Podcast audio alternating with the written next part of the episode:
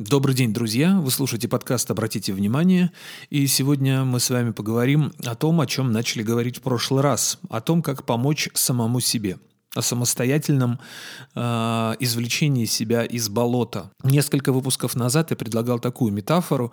Если вы обнаружили себя в каком-то кризисе, если вы считаете, что у вас есть проблемы, это все равно, что вы находитесь в болоте. Если не будете ничего делать, то будете тонуть, а если будете активно сопротивляться этому, то все равно будете тонуть, потому что нужно делать совсем другие вещи для того, чтобы э, выйти из этой ситуации. И, грубо говоря, э, всего есть два выхода. Либо вы обращаетесь к кому-то за помощью, либо самостоятельно, как Мюнхгаузен, вытаскиваете себя за волосы. Про то, как обращаться за помощью к другим людям, я говорил в предыдущем выпуске, а в этом выпуске поговорю про самостоятельное извлечение себя из этой ситуации. И здесь первое, что бросается в глаза, это парадокс, противоречие. Если самостоятельно я буду извлекать себя из этого болота, то мне тогда и нет смысла слушать никакие подкасты, читать книги и так далее, и так далее. Зачем мне нужны советы какого-то там человека постороннего, если все равно мне это придется делать самостоятельно? Вы абсолютно правы, так и есть.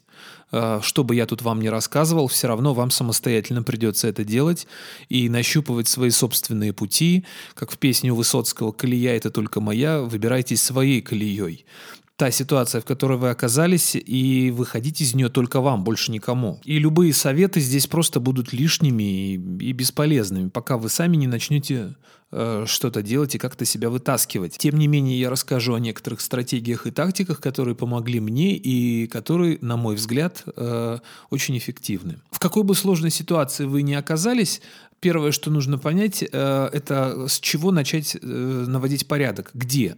Снаружи или внутри? На внешнем уровне, на уровне ситуации, дел, которыми вы занимаетесь, на уровне взаимоотношений, или все-таки на внутреннем уровне. С одной стороны, пока вы внутри не изменитесь, снаружи ничего не поменяется. Как только вы изменитесь внутри, изменится и снаружи. Но с другой стороны, для того, чтобы понять, как внутри двигаться, нужно иметь отправную точку, как говорил Оша, даже у него целая книга была посвящена этому, есть только один путь вглубь себя.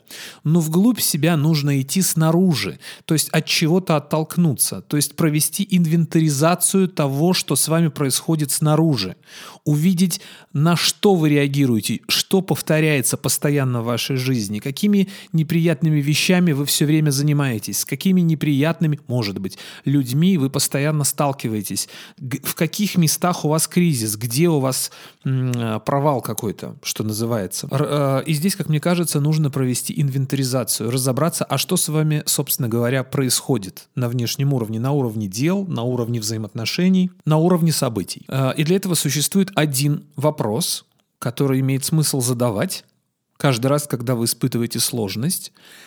Что происходит прямо сейчас? Что прямо сейчас происходит? Чем я занят? Что я делаю? Зачем я это делаю? Кому это надо? И все дела можно рассортировать, можно отнести к одной из трех категорий. Категория номер один – я хочу это делать. Здесь все очень просто. Если я хочу это делать, зачем-то мне это надо, я получаю удовольствие, я знаю, зачем мне это надо, никаких вопросов не возникает, я это делаю с радостью, э, с удовольствием и так далее. Категория номер два – необходимо. Здесь тоже все понятно. Для того, чтобы жить, мне необходимо дышать, необходимо есть, необходимо спать. Эти вещи делать необходимо. То есть их не обойдешь, это необходимость. А если это необходимо, то э, и никаких эмоций отрицательных и не испытывается, как правило. Возьмем, к примеру, дыхание – мы же не говорим себе, о, опять нужно сделать вдох, а теперь нужно сделать выдох, а теперь опять вдох, а теперь я должен сделать выдох. Нет, я не должен делать, просто я не, не могу этого не делать. То есть вы не можете не дышать, не можете не есть, не можете не спать, иначе вы просто умрете.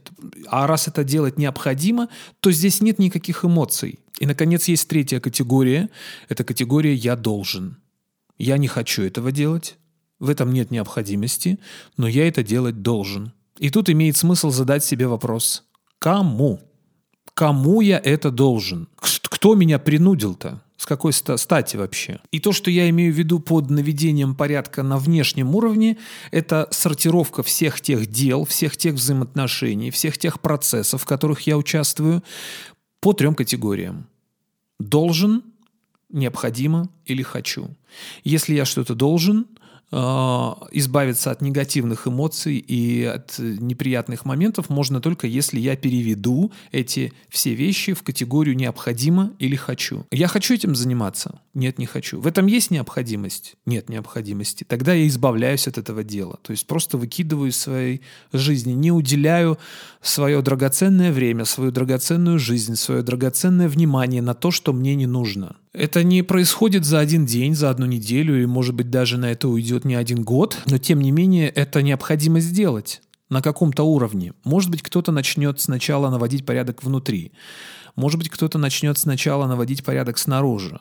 Так или иначе, если вы начинаете наводить порядок снаружи и сортируете дела, то тогда у вас высвобождается очень много свободного времени. То есть, с одной стороны, у вас остаются дела, которые делать необходимые, которые вы хотите, и еще у вас высвобождается свободное время для своей жизни. Если вам показалась странной мысль о том, что никто никому никогда ничего не должен, то добро пожаловать в следующий выпуск подкаста «Обратите внимание», в котором я очень подробно об этом поговорю. Услышимся в следующую среду. Счастливо!